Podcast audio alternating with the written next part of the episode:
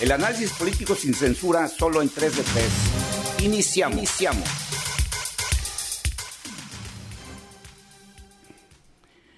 No obstante que el partido Morena, encarnado en su presidente Andrés Manuel López Obrador, no le han dado buenos resultados a los mexicanos, como se ve prácticamente en todos los rubros de la vida nacional, seguridad, economía, salud, educación, eh, el partido de Morena sigue estando a la cabeza en las preferencias de los mexicanos.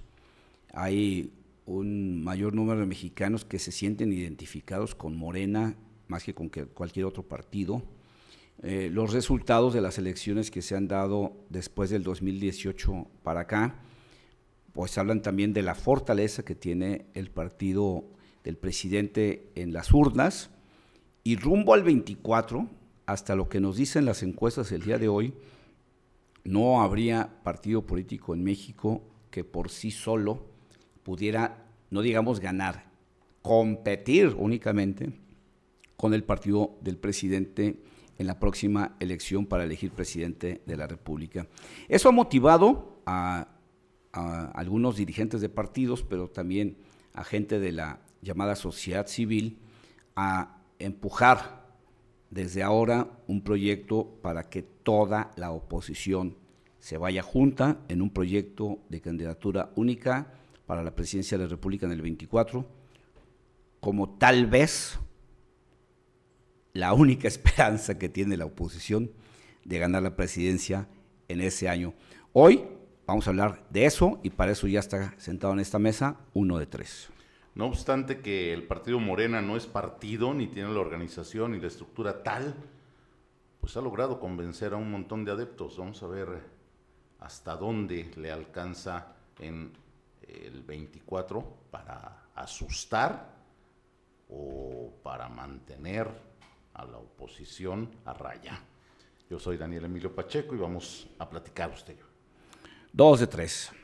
Bueno, desde su cuestionada estrategia ante la pandemia de COVID-19 hasta su reciente reacción tras el fracaso de la iniciativa de reforma eléctrica que presentó al Congreso, eh, son muchas las críticas que ha recibido el presidente y su partido en la primera mitad del mandato.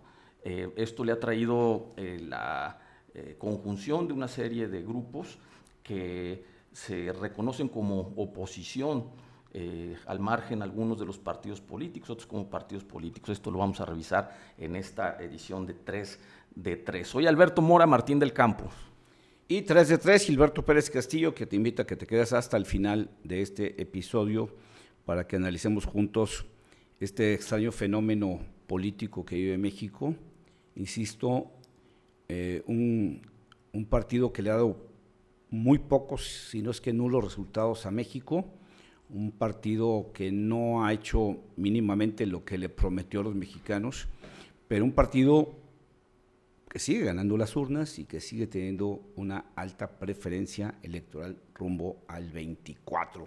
Pero esa es la realidad. ¿eh? También es un partido que ha dejado que entren las otras corrientes de otros partidos. Es el PRI, es el PRI disfrazado, es el PRI con la experiencia, con los coyotes, con el colmillo, con, las formas, las estrategias, la que sostiene en muchos de esos estados a, Morena. Saludos a Murat, por ejemplo. No, pues a todos los que prácticamente eh, la mayor parte de la plana principal de, Morena, pues eh, todos vienen de, del PRI. Algunos hicieron una escala en el PRD, pero, pero la gran mayoría vienen del PRI. Eh, así, por, e, por, eso, cuando los, fanáticos aplaudidores del presidente López Obrador empezaban a preguntar en las redes sociales a los opositores, ¿y ustedes dónde estaban cuando esto? ¿Y ustedes dónde estaban cuando esto? Muchos, muchos eh, les, les, decían, bueno, yo estaba en tal lado, ustedes estaban en el PRI, ¿no? Porque pues, es la realidad, todos vienen de ahí, ¿no? ¿Dónde estaban cuando hubo el fraude del 88? Pues todos ellos estaban en el PRI. ¿Dónde estaban cuando el petróleo esto? Pues en el PRI, o sea, todos, todos ellos estaban en el PRI cuando se cometieron lo que hoy llaman pues, los grandes agravios del, del prismo a la nación, las grandes tradiciones al pueblo de México. Ahora, eh, para, para, entrar al tema, lo cierto es que, que sí, PAN, PRI, PRD, de tantos años de corrupción, de tantos años de, política barata, de tantos años de, acuerdos en lo oscurito, de tanta tranza, pues, eh, eh, pues la, gente así acabó hartándose de, este, de este tercio de partidos políticos. Creo que el hartazgo llegó a tal punto de, decir, bueno, ya no hay otra oportunidad para ustedes, o sea, ya se agotaron los cartuchos, ya no hay oportunidad. Este a lo mejor no me salió bueno, a lo mejor me salió malo o muy malo, pero no significa que por muy malo que me haya salido este voy a voltearlos a ver a ustedes.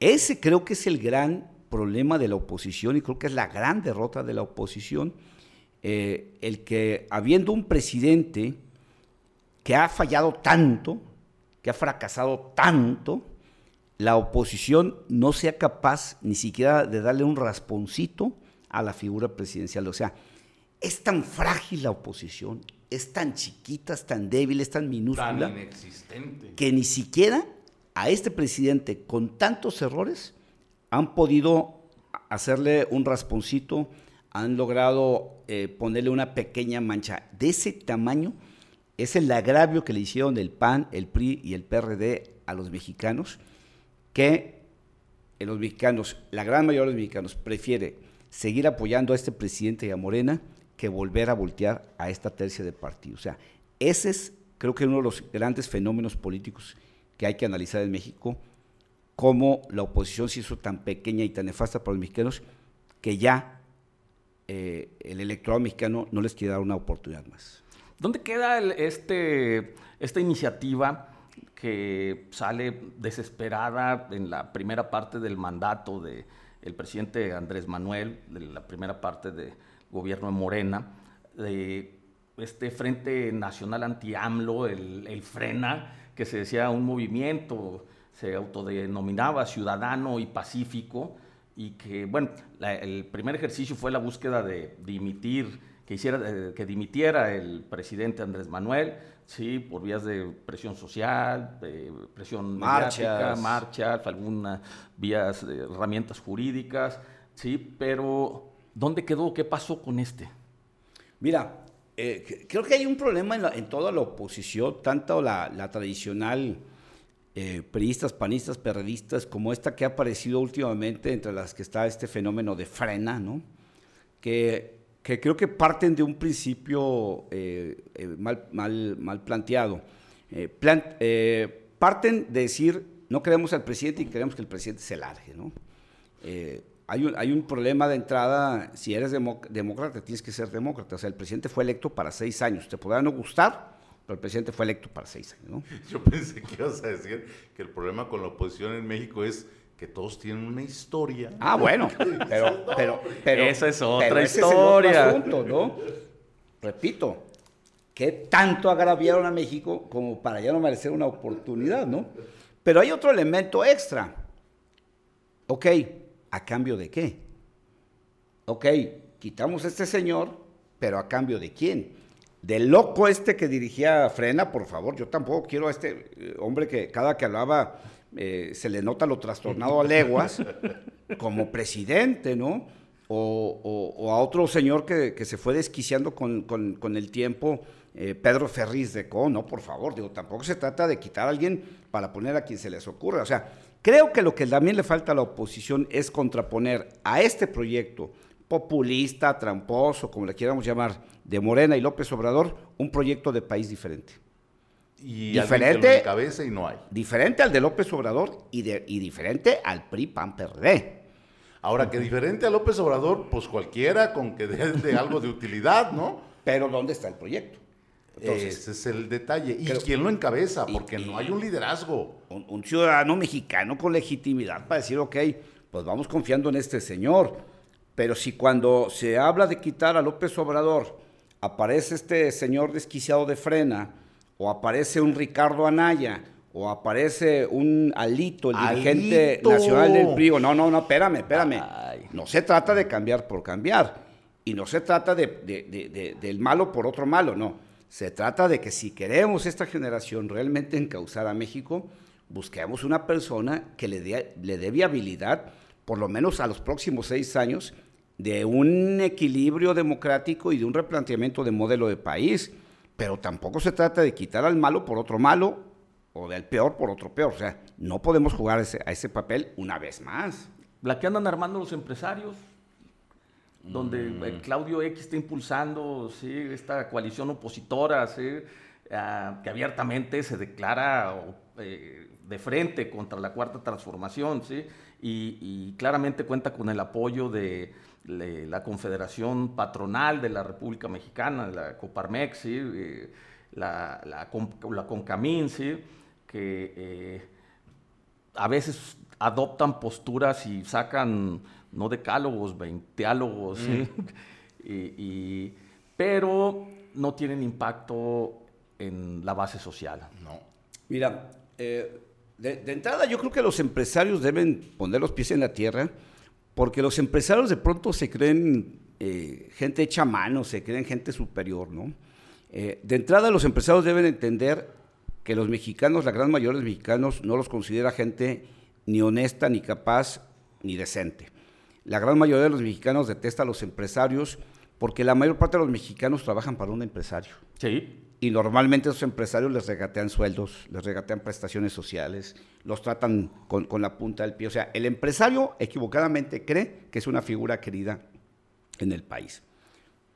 Pero entendamos que la iniciativa de un movimiento amplio tiene que salir de algún lugar. Y bueno, creo que el, el planteamiento de Claudio X González puede ser una semilla para el inicio de un planteamiento más amplio, ¿no? Pero para empezar, yo creo que la, Coparmex, el Consejo Coordinador Empresarial, la Canaco, todos ellos deben entender que este proyecto no puede surgir de una élite empresarial. Y que si se les ocurre pensar que un empresario debe encabezar esto nada más por ser empresario, también están equivocados. Recordemos cuántos empresarios se han metido a la política y han salido como corcho de, champán votados porque no le han entendido al proceso social. pero, sin embargo, creo que es una buena semilla la que, la que se está plantando con, con, ese movimiento de, de, Claudio X González, porque se está hablando ahora sí de, vamos entrándole todos, se está hablando del reconocimiento de solos no pueden. Se necesita que, o sea, es cuando, es cuando, cuando los enanos se dan cuenta que ninguno va a ser alto y que solamente subiéndose un enano encima de otro enano pueden alcanzar al, otro, ¿no? Y es el reconocimiento, a ver, de aquí al 24, tú, PRI, enano, no vas a ser alto. Tú, PAN, enano, no vas a ser alto. Y con todo respeto, tú, microscópico enano de MC, no vas a crecer al 24 Solamente si se pone uno encima del hombro del otro, van a poder alcanzar al, otro grandote.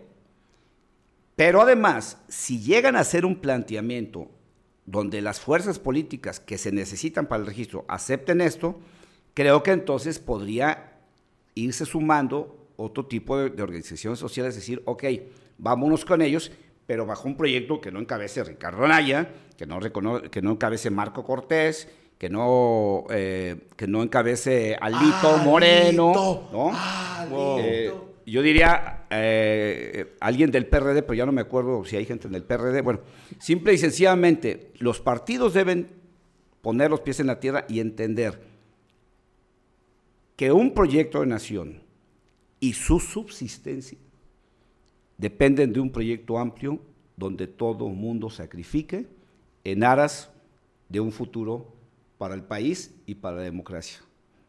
Tenemos que hacer un corte rápido para identificar nuestras redes sociales y enseguida continuamos hablando de este esfuerzo tan grande que hay en la microscópica oposición para tratar de hacer un proyecto de todos para tratar de competir con Morena en el 24. Ahora volvemos.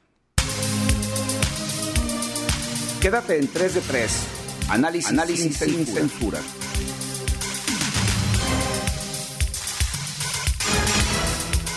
Síguenos en Twitter, arroba Gilberto Pérez, arroba Alberto-Mora, arroba de Pacheco.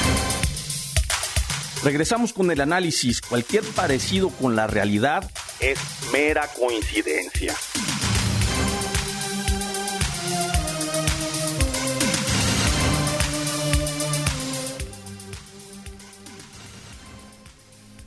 Estamos de regreso y bueno, pues estamos aquí tratando de, pues eh, como de tratando de entender la situación, eh, esta, esta, situación peculiar a la que llegó México, realmente que es una situación, creo que si, si, si, alguien hubiera pensado en una política, en una tormenta política perfecta para, para este país, creo que alguien hubiera tenido la fantasía, eh, no creo que alguien hubiera tenido la fantasía tan desarrollada como para imaginar a un México con un presidente tan malo. y una oposición tan pésima. Y una oposición tan mala. O sea, ¿cómo llegamos a un punto en este país donde el gobierno es muy malo y la oposición es peor de mala? O sea, ¿cómo llegamos a esta tormenta perfecta donde tenemos un pésimo presidente que no da resultados, que lleva el país al, al desfiladero? pero que se sostiene todos los días con una gran popularidad porque no tiene contrapesos. Y que no hay tampoco movimientos de la sociedad civil, ¿eh? Ese es otro rollo también que estamos olvidando. La sociedad civil no está participando, no está saliendo a dar la cara, no nos hemos podido organizar. No hay un liderazgo. No hay. Entonces creo, insisto, que, que algunos de estos... Eh, algunos de estos esfuerzos que se han dado, incluso me atrevería todavía a, pensar que Frena pudo haber sido uno de esos intentos, aunque ya dije lo que pienso de su, de su líder, eh, pero creo que son como cuando vas empujando un coche que se quedó sin batería, que a lo mejor a, la cuarta, quinta eh, empujada arranca el motor, o sea, creo que tal vez pudiera ser que Frena, que, esta alianza de, eh, Vamos por México, que, han experimentado en algunos municipios, en algunos estados, perdón, PAN PRI PRD, en algunos PAN PRD, en otros PRI PAN, pero bueno, e, ese esfuerzo, pero que además creo que, su mejor momento fue precisamente el oponerse en conjunto en, el Congreso a la reforma eléctrica, creo que son los primeros empujones de algo que tal vez pudiera arrancar y generar un movimiento más amplio donde también apareciera, como dice Pacheco, la hoy inexistente eh, sociedad civil. O sea, tal vez estos son los primeros ejercicios de algo que pudiera generar en una reflexión colectiva donde en algún momento todo aquel que se siente, que no se siente identificado por el presidente López Obrador y por Morena, todos aquellos que sienten que la democracia y la libertad están en peligro, y todos aquellos que están esperanzados a que en el 2024 gane una fuerza diferente a Morena, pudieran conjuntarse en un proyecto común. Creo que hay, una, hay un mensaje también interesante a los partidos, ¿no? Eh, eh, el, el, que alguna parte de la sociedad dice, oigan, pues ustedes mandan en sus partidos como dirigentes, pero los partidos no son de ustedes, son de la sociedad. Y hoy la sociedad les exigimos que se vengan a jugar en conjunto y que vengan a jugar en un proyecto más amplio se requiere una sociedad organizada. El mensaje que se le ha mandado a MC es decir, a ver, no sean esquiroles, súmense, porque ustedes, ustedes si juegan solos van a apoyar a Morena, o sea, al final van a ser esquiroles de Morena si juegan solos. O sea, creo que se está empezando a generar un movimiento. Ahora sí, que veamos si hay la estatura, si hay la generosidad y si hay la honestidad política para derivar en un movimiento realmente nacional que ponga en jaque a Morena y al presidente López Obrador. Sí, que eh, en términos reales, esta alianza eh, opositora, Alianza por México, ¿sí? Donde están el PRI, el PAN, el PRD, el PRI, bueno, más o menos eh, representa ese ejercicio camaleónico en el plano ideológico que confunde mucho a las personas. El PAN, por su parte, es culturalmente muy conservador, pero económicamente muy liberal y está anclado en una clase media, sí, eh, vinculada todavía con un catolicismo reaccionario. Y la novedad en el PRIAN, ahora en esta nueva alianza, pues es un PRD que, que, es una novedad más simbólica que cuantitativa, ¿sí? el logotipo para sumarlo a, la alianza, ¿sí? Eh, necesitan repensar cada uno eh, al interior de sus partidos y generar de alguna manera una eh, propuesta acorde a lo que la sociedad le está pidiendo a los partidos políticos, como bien lo apuntas, Gil.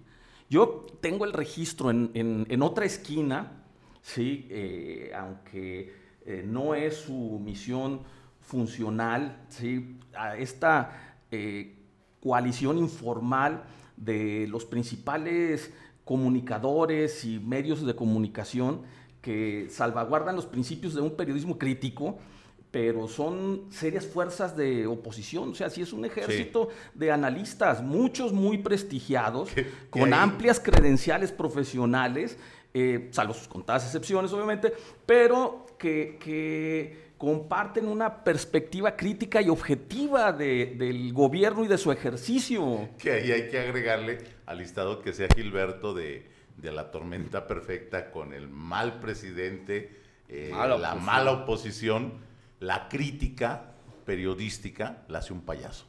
Sí, bueno. Hijo de la mañana. Y una muy, buena crítica, eficiente. Es que ahí, ahí también, también eh, de esa tormenta perfecta, ahora que lo apuntas, Pacheco, eh, tenemos un déficit de los medios de comunicación. O sea, tenemos una crisis terrible en los medios de comunicación que ha derivado en este shock prácticamente generalizado de la sociedad. O sea, estamos ante un panorama donde dices, bueno, ¿qué nos pasó? O sea, nos atropelló un tren o qué diablos le pasó a este país que en un momento dado despertamos con una miseria política eh, espantosa. ¿no? Eh, hoy eh, nos damos cuenta de que nuestra estructura democrática, que apenas iba dando sus primeros pasos, pues ya se tropezó y se puso un trancazo terrible en la cabeza. Nos dimos cuenta de que la democracia no, iba, no, había llegado para quedarse, ni que las libertades estaban garantizadas. Pero también nos dimos cuenta que fuimos tolerando a una cantidad insoportable de insoportables políticos a los que fuimos tolerando y hoy nos damos cuenta que construimos monstruos por todos lados. Hoy nos damos cuenta que en toda la oposición, y hablando de las cabezas visibles, no hay una figura presentable. Y tal vez si necesitamos voltear un poco la historia y recordar otro tipo de ejercicios, si me viene a la cabeza aquel, aquel ejercicio que se inició con la corriente democrática del PRI, eh, que, generó no solo una ruptura en el PRI, sino que generó una serie de alianzas partidistas y una serie de alianzas sociales alrededor del ingeniero Cuauhtémoc Cárdenas eh, para la elección del 88 y que derivó en un movimiento social interesante donde se fueron acumulando una gran cantidad de fuerzas sociales. Tal vez llegó el momento de, repensar en un proyecto de este tipo, donde primero sí se necesita una figura que, aglutine, una serie de figuras que convoquen con autoridad política y moral y que lleven a un proyecto mucho más allá de los partidos políticos. El caso de, esta experiencia del ingeniero Cárdenas, pues recordemos que derivó un movimiento social muy interesante, muy amplio, que puso en jaque por primera vez en la historia del PRI al PRI en una elección presidencial. Ahora, el asunto es que del PRI, del propio PRI es de donde salió esa corriente, ¿no? Aquí no me imagino a Bejarano haciéndolo. No, no, no, ojalá que no, no, no. No, no, no, ojalá que no salga del ojalá que no salga de Morena, por favor, imagínate imagínate la, tragedia que surgiera de, este señor. Monreal. no, no, por favor, eh, o, de, o de de este de, de Brart. No, no, no, por favor, no, no, no, no. Esperamos que salga de, algún lado. Pero Noroña, imagínate. Eh, Jesús Rodríguez. Al, camarada. Eh, el, señor este poblano que, que, que, está muy, muy chistoso, muy raro. Está, no, no, no. Se trata, yo digo, de, ver el modelo y, y ver cómo, eh, haciendo a un lado la pura visión partidista, sí se puede convocar a un movimiento social amplio que puede eh, jugar realmente a ganar. Eh, esa, experiencia de Cuauhtémoc Cárdenas fue una experiencia, insisto, donde por primera vez en su historia el PRI sintió que le llegaba la lumbre a los talones. Y, bueno, pues, estamos hablando de un partido con una composición muy similar al PRI de los 70, ¿sí? Y, y donde eh, esta fuerza opositora que se generó en torno al ingeniero Cárdenas estaba rodeada de intelectuales, de académicos, de periodistas importantes que le dieron forma a, la propuesta ideológica, ¿sí? y por eso yo siento que Morena le tiene tanto miedo a este tipo de actores, porque no es fortuito que esta respuesta, esta amplia respuesta insultante y majadera que reciben intelectuales, académicos y periodistas en las redes, en los blogs que están repletos de bots, ¿sí? Y, y que tienen unos mensajes con tanto odio emitidos por cuentas falsas y anónimas, pero de parte del el partido en el gobierno. Sí, claro. Porque no, no son capaces de recoger la crítica fundamentada, profesional, propositiva de periodistas, de académicos y de intelectuales, porque saben que ya sucedió en México un movimiento respaldado por estas clases y que le rajó el cántaro al régimen en el, en el poder en ese tiempo y saben que la historia lo reconoce porque así sucedió en la revolución que me diga, la revolución francesa, los personajes de Danton, de Marat y de Robespierre que fueron la punta de lanza de la revolución francesa, bueno, periodistas intelectuales y políticos con liderazgo, ¿sí? No, y lo vivieron, tal lo vivieron porque López Obrador ahí andaba de chalán. Andaba de chalán del ingeniero Cuauhtémoc Cárdenas, andaba de chalán de Porfirio Muñoz Ledo, andaba de, chalán de Berto Castillo, andaba de chalán de Ifigenia Martínez, andaba de chalán de Rodolfo González Guevara, que encabezaron ese movimiento en el 88. O sea, estás hablando de, un movimiento que, sí generó esa, fuerza porque eh, atrajo a, intelectuales, a políticos formados, a políticos serios, a políticos respetados. Ahí andaba eh, eh, la que siempre aparece en, casi todos los movimientos, Poniatowska, o sea, eh, se juntó una serie de, gente que empujó un proyecto muy interesante, tan interesante que, repito, por primera vez en la historia del PRI, un partido, un movimiento le, pudo haber ganado la presidencia de la República. de ese tamaño fue el susto que tuvo el PRI en el 80. Ese movimiento es el que le sirve también para llegar a López Obrador, que se contaminó muchísimo y se desvirtuó en el camino, sí, sí es cierto pero fue el origen también de donde surge lo que ahora vemos con López Obrador en la presidencia. Y fíjate, ¿qué, pasa del movimiento del 88 eh, encabezado por, por, eh, por, por, Cuauhtémoc Cárdenas? Desaparecen una serie de fuerzas políticas. Se van yendo. Y aparece una nueva fuerza política. Ojo con eso, ¿eh? O sea, desaparecen eh, una serie de partidos políticos, entre ellos el de, el, de Berto Castillo, el Socialdemócrata, la, la, corriente esta del PRI, ta, ta, ta y, se crea el, partido PPS, vivimos ya sin el PPS. Y aparece el Partido de la Revolución Democrática que se permitió con el tiempo, pero que le dio una expectativa nueva a, México. Digo, tal vez hasta de un movimiento de este tipo podría surgir un partido que se sustituya por fin al PRI, al PRD y a otros partiditos que andan ahí y genere un nuevo movimiento con una nueva perspectiva de país. Porque ni el PRI, ni el PRD, ni el PAN, desde mi punto de vista, tienen ya nada que hacer en la historia de México. A eso los puede absorber el verde ecologista. o, el, pillo este de Pedro Aces, que anda huyendo para no devolver lo que, lo que él le robó al pueblo. Pues se nos acabó el tiempo, vámonos a las conclusiones. Uno de tres. Es tiempo de que la sociedad civil también tome cartas en el partido, que se meta, que critique, evalúe lo que está perdiendo. Soy Daniel Emilio Pacheco y fue un gusto platicar con usted. Dos de tres. Sin un frente opositor eh, consolidado, amplio, Morena va a seguir haciendo lo que se le